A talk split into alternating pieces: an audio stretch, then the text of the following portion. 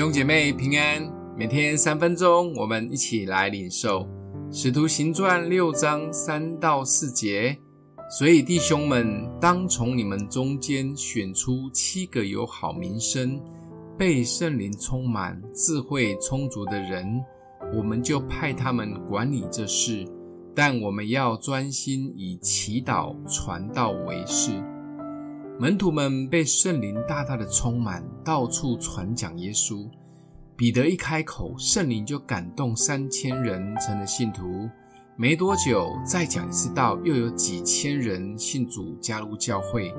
福音的火整个烧了起来，教会从一个百来人的群体，一下变成将近万人的教会。人多，事情就杂。十二位使徒已经忙得不可开交。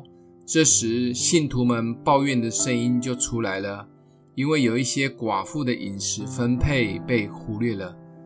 使徒们觉得不行，因为他们已经累得跟狗一样了，还要管东管西，应该是要回到他们最重要的本务，就是祈祷与传道。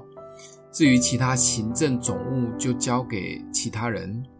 他们讨论后决定选出七位所谓的执事来管理这些杂事，因为信徒太多，这七位执事也不能随便乱找，必须要符合好名声、被圣灵充满、智慧充足、大有信心的条件。不过真的很难找，最后这七位诞生了，司提反是这七位中的一位。使徒们现在就可以专注地做传道、祈祷的事。一个人到底可以做多少的事呢？其实现代基督徒比初代的信徒更难专注，因为我们的角色太多，资讯太杂，社群媒体太吸引人。使徒们知道他们的核心工作是传道、祈祷，分了心，什么就都做不好。保罗在哥林多前书九章里面提到。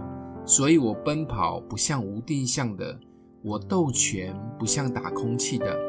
保罗也很清楚，他的时间不多，他必须要专注在主要他做的事情上面。教会及每一位神的儿女，需要常常有安静的时间，想一想什么是我们最核心及要做的事。该说不的时候就说不。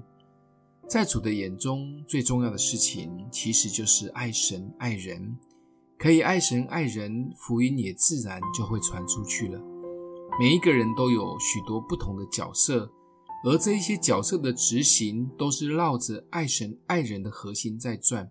核心对了，其他不太相关的东西其实就没那么重要。我们会发现，好像就没有那么忙了，内心戏也没那么多了。